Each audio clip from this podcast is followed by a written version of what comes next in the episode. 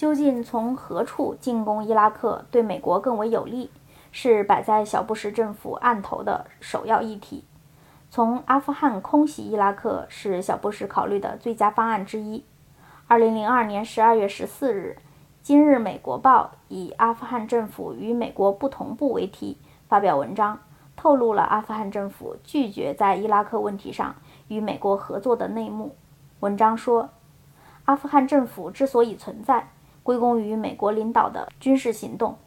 可是，这个政府宣称没有联合国的批准，他不支持美国攻打伊拉克。对伊拉克的立场只是阿富汗政府正在制定的外交政策的一部分。这项政策导致美国支持的阿富汗政府在几个关键问题上的立场与美国相左。阿富汗正在与不。阿富汗正在与布什政府所说的头号恶棍伊朗建立密切联系。他与伊拉克的关系不够温和。阿富汗政府已经阐明，他主张恢复对伊拉克的武器核查，而不是发动战争。另外，尽管在击败塔利班的战争中，巴基斯坦是美国的同盟，但阿富汗的新领导人与巴基斯坦的关系不和睦。尽管如此。为了阿富汗的重建，他必须与巴基斯坦进行经济合作。最关键的项目之一就是把那些与阿富汗北部边界接壤的苏联加盟共和国的天然气，通过计划中的管道，经阿富汗和巴基斯坦输送到印度。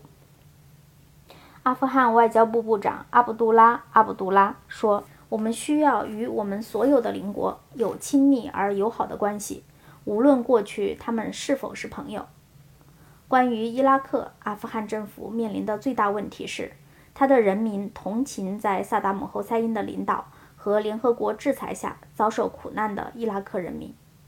阿卜杜拉说：“我们对萨达姆侯赛因没有任何同情。”阿富汗政府正呼吁伊拉克允许联合国专家进行正常的核查，虽然阿富汗在巴格达只保留少数外交联络人员。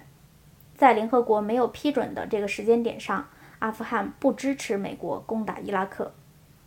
美国已经在阿富汗南部建立了空军基地，可想而知，这些基地对攻打伊拉克的战争有用处。阿富汗外交部部长说，美国至今尚未提出这个要求，他拒绝透露阿富汗是否允许。阿卜杜拉说，这个问题还没有被提上议事日程，因此我不想进行猜测。我不敢确定我们的人民对此怎么想。